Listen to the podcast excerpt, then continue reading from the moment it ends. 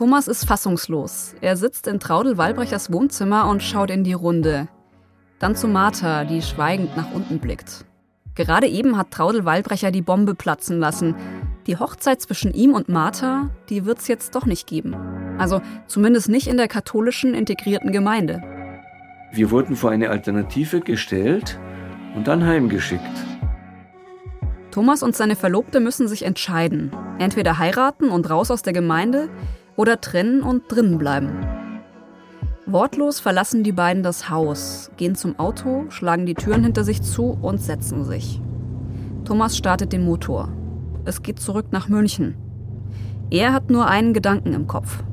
Die entscheidende Frage zwischen uns beiden war für mich natürlich, ja, was sagst du dazu? Jetzt im Auto sind die beiden endlich alleine. Erst nach wenigen Minuten findet Thomas als erster seine Sprache wieder. Ich habe ihr gesagt, pass auf, wenn es wirklich nur die Wahl zwischen den zwei gibt, dann bin ich lieber nur Freund der Gemeinde und wir heiraten. Für Martha will Thomas alles aufgeben. Die Gemeinde, in der er inzwischen seit 20 Jahren Mitglied ist. Das Leben in der Gemeinschaft, in den Integrationshäusern, die ganzen sozialen Kontakte. Alles, was er bisher mit aufgebaut hat, das würde Thomas jetzt hinschmeißen. Für eine Frau, mit der er vor ein paar Jahren noch so unromantisch verkuppelt wurde. Er will sie heiraten. Und dann habe ich zurückgefragt, und wie siehst du das? Und dann hat sie ganz direkt und knapp drauf gesagt, für sie ist es nicht so. Die Gemeindezugehörigkeit als Mitglied hat für sie die höhere Priorität dann habe ich gewusst, okay. Die Antwort ist kurz, klar und endgültig. Und Thomas weiß, er hat keine Chance mehr, Martha noch irgendwie von sich zu überzeugen. Kein Wunder, dass er jetzt fix und fertig ist. So eine Art Schockstarre, also schon wie so gelähmt, wenn man denkt, aha, dann war also alles umsonst beziehungsweise alles auch ein Fake, worauf ich auch mein Vertrauen gesetzt hatte. Das heißt, es war eine Täuschung. In Thomas läuft der Automatikmodus. Irgendwie schafft er es noch, sich und seine, ja, plötzlich Ex-Verlobte in diesem Zustand nach München zu bringen. Dann gehen die beiden auseinander.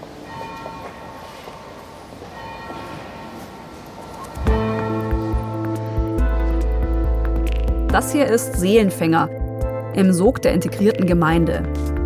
Folge 5 Fallen gelassen. Ein Podcast von Eckhard Querner, Christian Wölfel und mir, Katja Peisen-Petersen.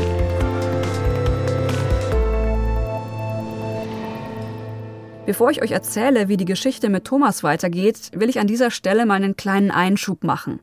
Es gibt nämlich noch was ganz anderes in der Gemeinde, von dem ich euch erzählen will. Es geht um die sogenannten Königskinder. Die Gemeinde war für mich gleich Gott. Und die Kirche war für mich, also für, so wie ich das immer verstanden hatte, eher was Trauriges, was es zu reformieren gilt. Das ist Gudrun. Sie ist heute 53 Jahre alt, lebt in der Nähe von München und hat sich mit meinen Kollegen Christian und Eckert zum Gespräch getroffen. Uns wurde ja immer gesagt, wir sind Königskinder, war so ein gängiges Wort. Es ist etwas, was verpflichtet, weil wir, wir, wir sehen, an welchem außerwelten wunderbaren Ort wir aufwachsen. Als Königskinder werden die Kinder bezeichnet, die in der Gemeinde aufgewachsen sind, die also überhaupt keine Wahl hatten, ob sie der Gemeinde beitreten wollen oder nicht. Also ich kam dahin, weil meine Eltern dahin gezogen sind. Da war ich zwei Jahre alt. Das kann man sich tatsächlich heute noch anschauen. Es gibt Filmmaterial davon in der Schwarz-Weiß-Doku des Norddeutschen Rundfunks von 1972. Man sieht da erst das Integrationshaus, dann mehrere junge Menschen, die Möbel schleppen. Einer davon muss Gudruns Vater sein. Eine Frau mit Schürze ist vermutlich Gudruns Mutter. Die Aufnahmen kommentiert ein Vertreter der integrierten Gemeinde so. Familie kam vor kurzem aus Österreich wegen der Gemeinde nach München. Er ist Volksschullehrer und sie Hausfrau. Sie haben drei Kinder im Schulalter, offenbar recht musikalisch. Außerdem wohnt hier eine Sport- und Rhythmikstudentin. Zwei Mathematikstudenten lernen mit den Kindern. In dem Haus, das im Film zu sehen ist, bleibt Gudruns Familie aber nicht lange. Sie müssen immer wieder umziehen, ungefähr so zweimal im Jahr, und wohnen dann in immer neuen Konstellationen zusammen. Es war ein Bindungsabbruch nach dem anderen. Gudrun zieht in Zimmer, die schon komplett eingerichtet sind und denen sie als Kind und Jugendliche keine persönliche Note geben darf. Also keine farbigen Wände, keine Poster, keine Schallplatten im Regal, nichts. Gudrun hat Mitbewohner, die sie erstmal kennenlernen muss und die sie dann, wenn sie ihr vielleicht sogar ein bisschen ans Herz gewachsen sind, wieder verlässt. Aber nicht nur die Mitbewohner bleiben Gudrun fremd. Ich habe zu meinen Eltern eigentlich auch keine Bindung aufgebaut, weil ich ja, ich habe auch mit ihnen zusammen gewohnt, aber dann oft mit anderen Familien oder auch woanders gewohnt oder ich war tagsüber irgendwo betreut und dann hat mich meine Mutter abends abgeholt und ich habe bei ihnen übernachtet oder so. Es gab tausende Konstellationen und ich habe eigentlich von früh auf gelernt, passt dich immer an, wo es nur irgendwie geht. Die Gemeindekinder wohnen mal bei ihren Eltern und mal in komplett anderen Häusern. Bei anderen Leuten aus der Gemeinde, die ihre Erziehung übernehmen. Der Gedanke dahinter ist der, es gibt keine Ursprungsfamilie mehr, die sich um die eigenen Kinder kümmert. Nein, die ganze Gemeinde ist jetzt die Familie. So sah sich die Gemeinde, die neue Familie, die im Gegensatz zur Herkunftsfamilie viel größer und offener und besser ist. Also wir haben uns als eine große eben diese neue Familie gesehen, mit vielen Eltern und vielen Geschwistern. Alle Eltern durften auch mir sagen ständig, was ich zu tun habe oder nicht. Schrei nicht so rum, zieh dir was anderes an, reiß dich zusammen. Sowas hört man ja schon nicht so gern von seinen eigenen Eltern, aber sich das auch noch von Fremden sagen lassen und sich dran halten müssen, keine besonders schöne Vorstellung. Viele Gemeindekinder leben teilweise weit entfernt von ihren Eltern, sind den anderen Erwachsenen ausgeliefert. Die Königskinder müssen sich immer zusammenreißen, still bleiben. Weil alles, was sie machen, jedes schlechte Benehmen, jeder Widerstand auf ihre Eltern zurückfallen würde. Also die Kinder von Eltern waren ja oft nicht bei den Eltern, aber wenn die sich schlecht benommen haben, hieß es bei den Eltern, ja, ihr habt scheint es nicht ausreichend Glauben und da muss man was verändern, verbessern. Die Eltern werden nicht nur für eine gute oder schlechte Erziehung verantwortlich gemacht, sondern es geht hier wirklich um ihren Glauben. Die Kinder spiegeln aus Sicht der Gemeinde den Glauben ihrer Eltern wider, positiv wie negativ. Braves Kind heißt dann, die Eltern haben den rechten Glauben. Renitentes Kind, der Glaube der Eltern ist noch nicht richtig, standhaft, gefestigt genug. Und das war immer so dieser Konflikt für Eltern, glaube ich, dass sie immer Angst hatten, dass die Kinder einen Scheiß bauen, weil es dann wieder auf sie zurückfällt. Gleichzeitig hatte ich als Kind aber auch immer das Gefühl, wenn ich was falsch mache, dann ist da zum einen die Gemeinde, die böse ist auf mich, und zum anderen auch noch meine Eltern. Dabei haben sie ja nicht mal die Möglichkeit, ihre Kinder selbst zu erziehen. Im Handbüchlein für Christen von 1983, einem internen Schreiben der Gemeinde, findet sich folgendes Zitat. Die Grundeinstellung der Eltern zu ihren Kindern solle sein, die Gemeinde mehr zu lieben als ihre Kinder, denn weil sie von Natur ihre Kinder lieben und sich um sie sorgen, haben sie ein Maß für die Zuwendung für die stets bedürftigere Gemeinde. Die Gemeinde steht also vor allem. Viele Eltern in der integrierten Gemeinde sind völlig verzweifelt, weil sie nicht mit ihren Kindern zusammen sein dürfen, ihnen nicht die Liebe und Geborgenheiten geben können, die sie brauchen. Auch Gudrun bleibt das verwehrt. Genau wie die Gewissheit, ich werde geliebt, egal was ich mache. Und sie wächst in einer kompletten Gemeindeblase auf. Freundschaften zu anderen Kindern außerhalb der Gemeinde gibt's praktisch nicht. Uns wurde das schon sehr vermittelt. In der Gemeinde ist alles gut und außen ist alles schlimm und böse und da wusste man auch, wenn man jetzt mit anderen Kindern Kontakt hätte, das kann nur schlecht sein. Und wir waren meistens auch immer in kleinen Krüppchen so unterwegs, sodass wir eigentlich immer ja, ich sag da gerne so wie in so einer Suppenschüssel sind wir da aufgewachsen. Wir konnten gar nicht sehen, was da draußen ist in der Welt, weil von der waren wir relativ gut abgeschirmt.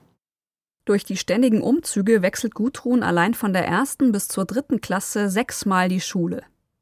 Andere bestimmen, mit wem sie zusammen wohnt, wer sie erziehen soll. Und auch als Gudrun älter wird, geht es so weiter. Als Jugendliche will sie eine Ausbildung zur Kfz-Mechanikerin machen, aber die Gemeindeleitung hat andere Pläne für sie. Die haben mir dann gesagt, dass das kein Beruf ist für eine Frau. Weil Frauen, wenn sie dann älter sind, die wollen dann mit 35 oder sowas nicht mehr unter dem Auto liegen. Also als Basis muss ich quasi erstmal eine Hauswirtschaftslehre machen und dann kann man weitersehen. Ich hatte natürlich gelernt, dass ich immer zu tun habe, was mir gesagt wird und habe das auch gemacht. Ihre Ausbildung macht Gudrun dann in den verschiedenen Integrationshäusern. Sie kocht, putzt, arbeitet, schmeißt den Haushalt. Unter der Woche, am Wochenende und an den Feiertagen.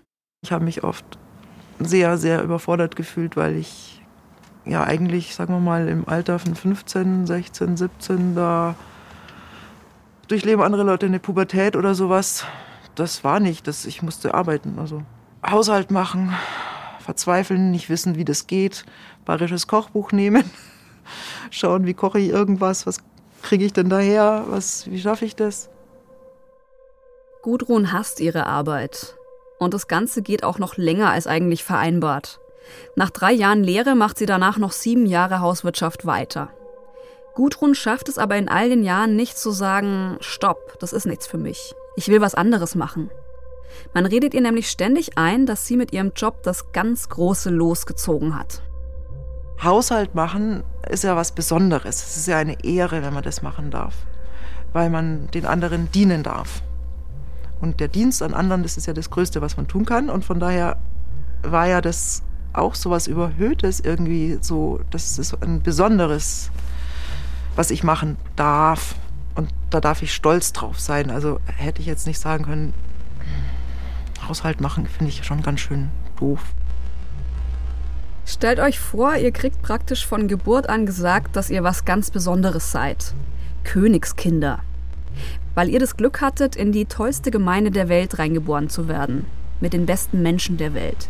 Dass das, was ihr arbeitet, das Größte ist, was es gibt. Aber ihr selbst, ihr fühlt euch die ganze Zeit komplett anders. Das kann einen innerlich zerreißen. Und so geht es Gudrun. Jeden Tag in ihrem Leben. Jahrelang.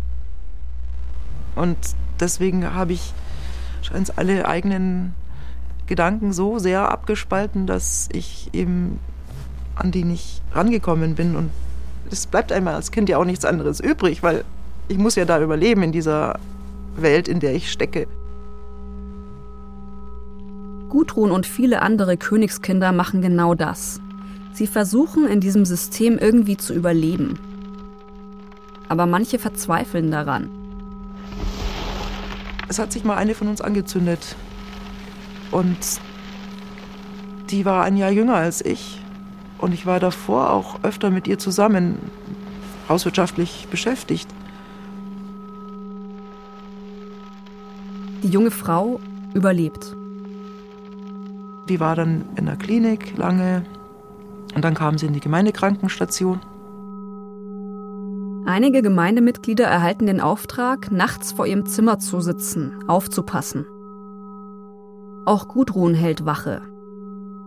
Sie ist für ihre ehemalige Mitbewohnerin da, aber irgendwie auch nicht. Aber ich bin nicht zu ihr hingegangen und habe gesagt, Mensch, was ist mit dir los? Und ich frage mich bis heute, wieso, wieso habe ich sie nicht einfach mal angesprochen? Also ich saß ja dann auch manchmal dann eine Nacht lang draußen und ich habe ein Jahr vorher mit ihr zusammen gewohnt. Und dann zündet die sich an und ich sage nicht, hey, wie geht's dir? Was ist los? Ich habe mit ihr nicht geredet. Ich bis heute nicht darüber geredet. Diese Sprachlosigkeit und Beziehungslosigkeit. Wir waren ja, wir hatten tausend Beziehungen, aber keine echte.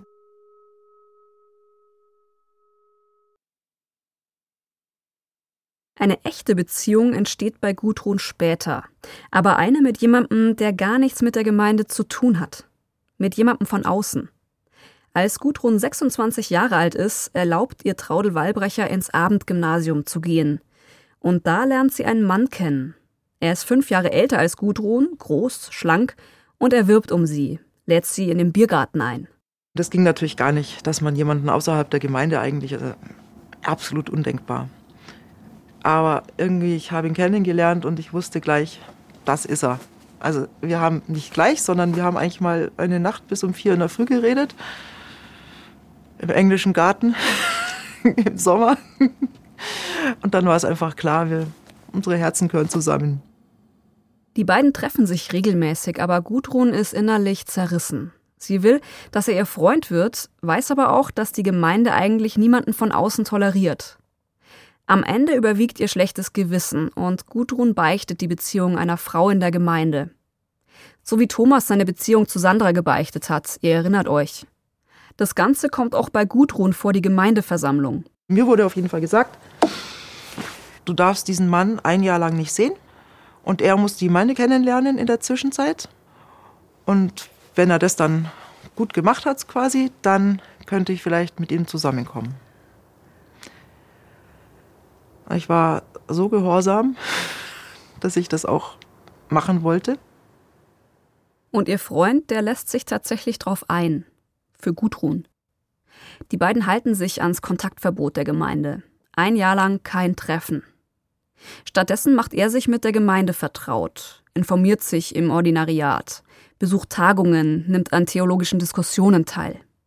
Obwohl er nicht gerade begeistert ist, läuft alles erstmal okay. Aber dann kommt die Faschingsfeier der Gemeinde und er wird nicht dazu eingeladen. Ich fand ja Faschingsfeiern in der Gemeinde waren wirklich tolle Feiern. Und das hat mich so sauer gemacht. habe ich mir gedacht, wie soll der jemals was Positives sehen von der Gemeinde, wenn man nicht mal zu Fasching einlädt?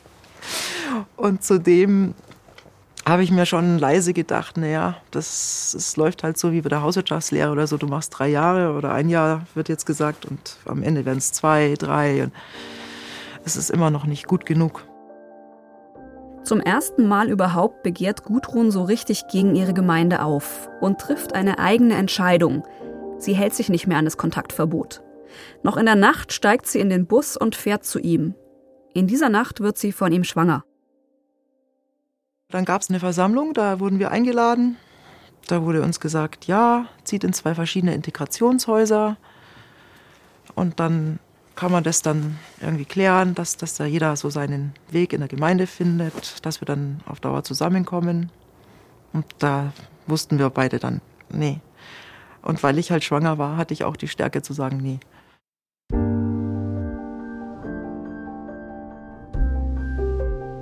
Gudrun zieht Konsequenzen. Sie verlässt die Gemeinde. Die beiden ziehen zusammen und sie kriegt ihr Kind, eine Tochter. Und dann nochmal eine. Aber Gudrun wird immer wieder von ihrer Vergangenheit eingeholt. Es ging mir so, dass ich nachts Albträume hatte und dachte immer, ich habe jetzt so was Schlimmes gemacht, ich habe jetzt diese Gemeinde verraten, ich bin meinem Gemeindekind-Dasein nicht gerecht geworden, ich habe total versagt. Das ist das Schlimmste, was ich hätte machen können.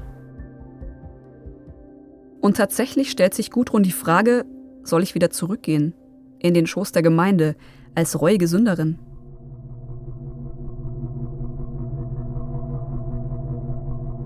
Auch Thomas stellt sich quälende Fragen, aber andere als Gudrun.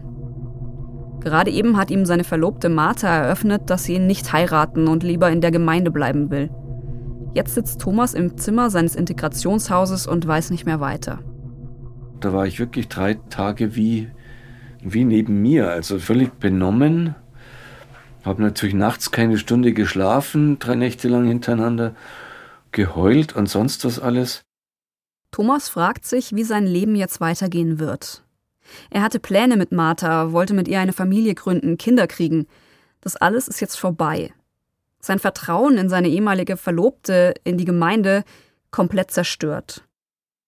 Drei Tage nach dem Treffen in der Kommandozentrale wird Thomas von irgendjemandem aus der Führungsebene angesprochen.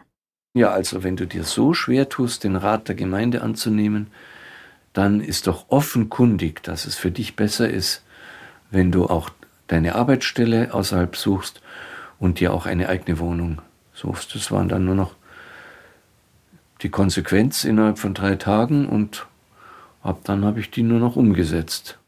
Eine Art Rausschmiss auf Raten. Ich habe praktisch innerhalb einer Woche meine Partnerin, meine Wohnung und meine Stelle verloren. Und wieder macht Thomas nächtelang kein Auge zu. Er fühlt sich von der Gemeinde verraten, ist hilflos, wütend. Aber diese ganzen Gefühle werden erstmal überlagert von einer Art Bewältigungsstrategie. Thomas funktioniert einfach nur. Und darum sitzt er da in seinem Zimmer und durchforstet stundenlang den Wohnungsmarkt. Dann ist ein bisschen schon auch dieser Positivfaktor mit reingezogen. Ich war ja schon mal an dem Punkt, ich will eigentlich mein eigenes Leben auch in, selber in die Hand nehmen.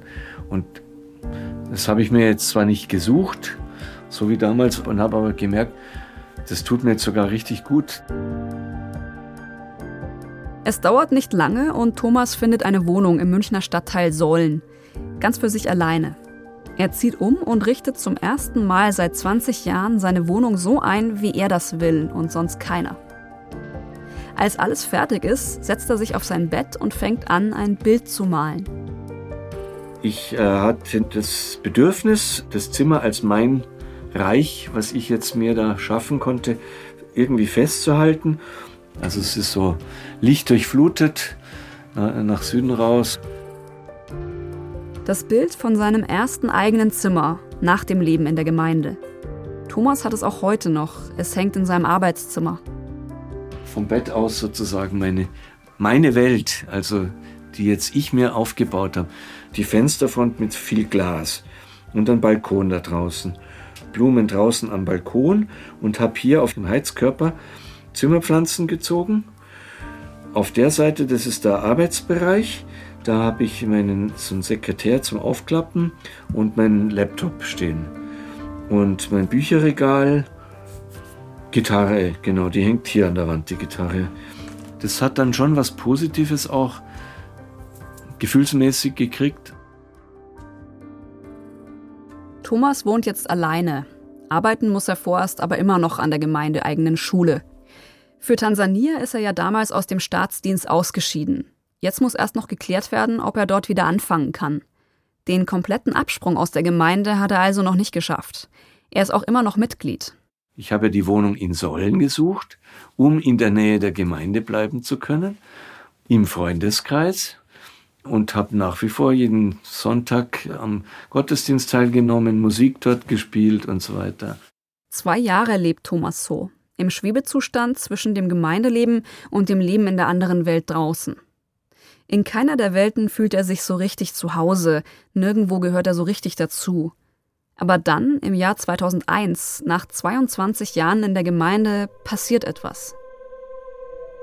Eine junge Frau aus der Gemeinde bringt sich um alle Mitglieder in München werden zusammengetrommelt. Circa 200. Gemeindeversammlung. Ich erinnere mich wie heute an diese Versammlung, waren total erschüttert und Frau Waldbrecher sagt, jeder, der hier im Raum sitzt, ist schuld an diesem Suizid. Ja, richtig gehört. Das ist grundsätzlich so mit Krankheit und Tod in der Gemeinde. Das Ganze wird theologisch begründet gedeutet als Handeln Gottes an den Gemeindemitgliedern. Das heißt vereinfacht gesagt, wenn ein Gemeindemitglied krank wird oder stirbt, dann waren die anderen Mitglieder offenbar schlecht, nicht im rechten Glauben, Sünder. Auch beim Suizid der Frau ist es also so. Allen Gemeindemitgliedern wird die Schuld daran gegeben. Und tatsächlich bekennen auch Einzelne ihre Schuld in Gemeindebriefen, die in Versammlungen vorgetragen werden. Die Gemeindeversammlung ist aber nur der Anfang einer längeren Prozedur. An deren Ende, einige Zeit später, gibt Traudel Wallbrecher die Schuld am Selbstmord nur noch einer einzigen Familie aus der Gemeinde. Es ist die Familie, bei der die Frau zuletzt gewohnt hat. Letztendlich schließt Traudel Wallbrecher diese Integrationseltern aus der Gemeinde aus. Ihren erwachsenen Kindern setzt sie eine Frist. Innerhalb von vier Wochen sollen sie mit ihren Eltern brechen, sonst werden auch sie ausgeschlossen das war das Ereignis, wo es bei mir geknirscht hat, da oben. Und jetzt ist mein Gewissen gefragt. Das kann nicht mehr die Sache Gottes sein, das kann nicht mehr der Wille Gottes sein. Zum ersten Mal überhaupt fängt Thomas an, über die Gemeinde zu recherchieren. Er will einen Blick in die Statuten werfen. Die Statuten, die sich die Gemeinde von der katholischen Kirche hat genehmigen lassen, die von Josef Ratzinger 1978 zugelassen wurden in seiner Zeit als Münchner Erzbischof. Die offiziellen Regeln. Die später noch einmal von Ratzingers Nachfolger als Erzbischof, Kardinal Friedrich Wetter, bestätigt wurden. Thomas will wissen, was steht da drin über den Ausschluss von Mitgliedern? In welchen Fällen darf man Leute überhaupt rausschmeißen und wie hat es abzulaufen?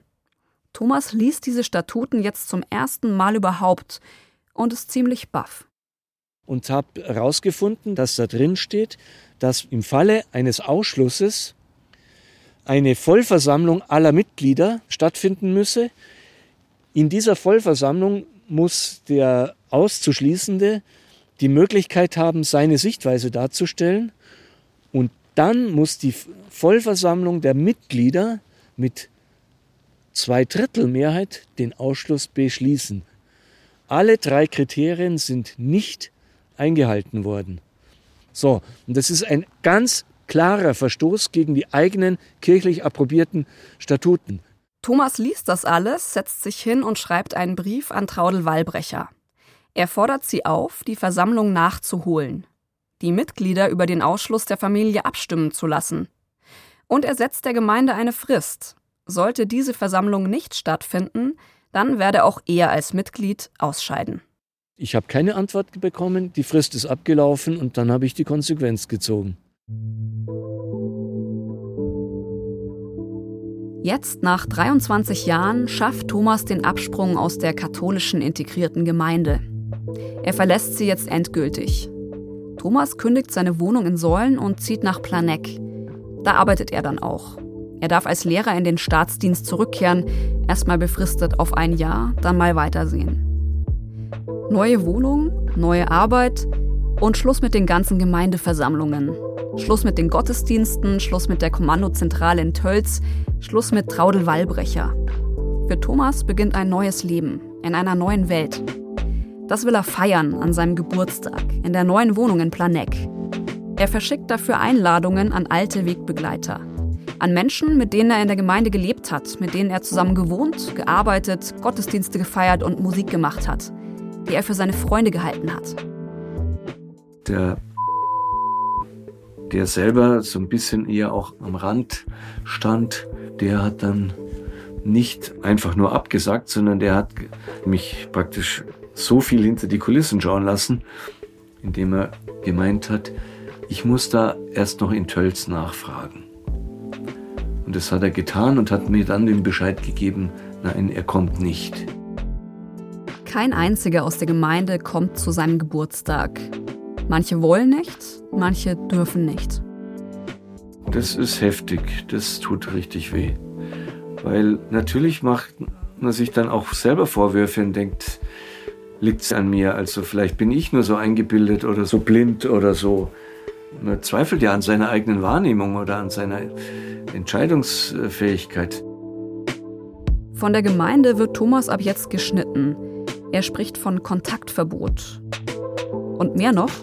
Dann war eh Schluss, da war ich ja auf der Feindesliste der KIG. Ganz nach dem Motto, wer nicht für uns ist, ist gegen uns.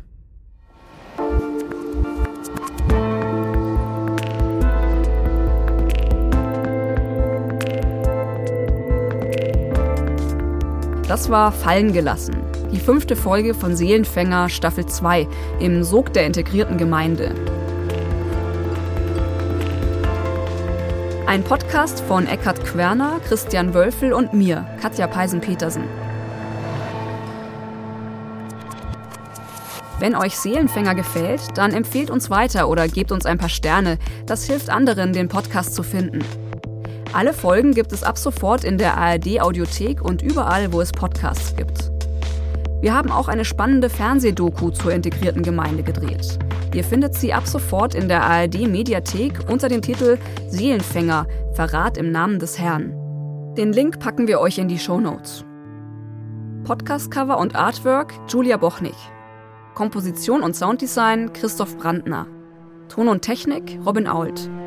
Regie Ron Schickler. Redaktion Sabine Winter, Klaus Uhrig und Till Ottlitz. Eine Produktion des Bayerischen Rundfunks 2022.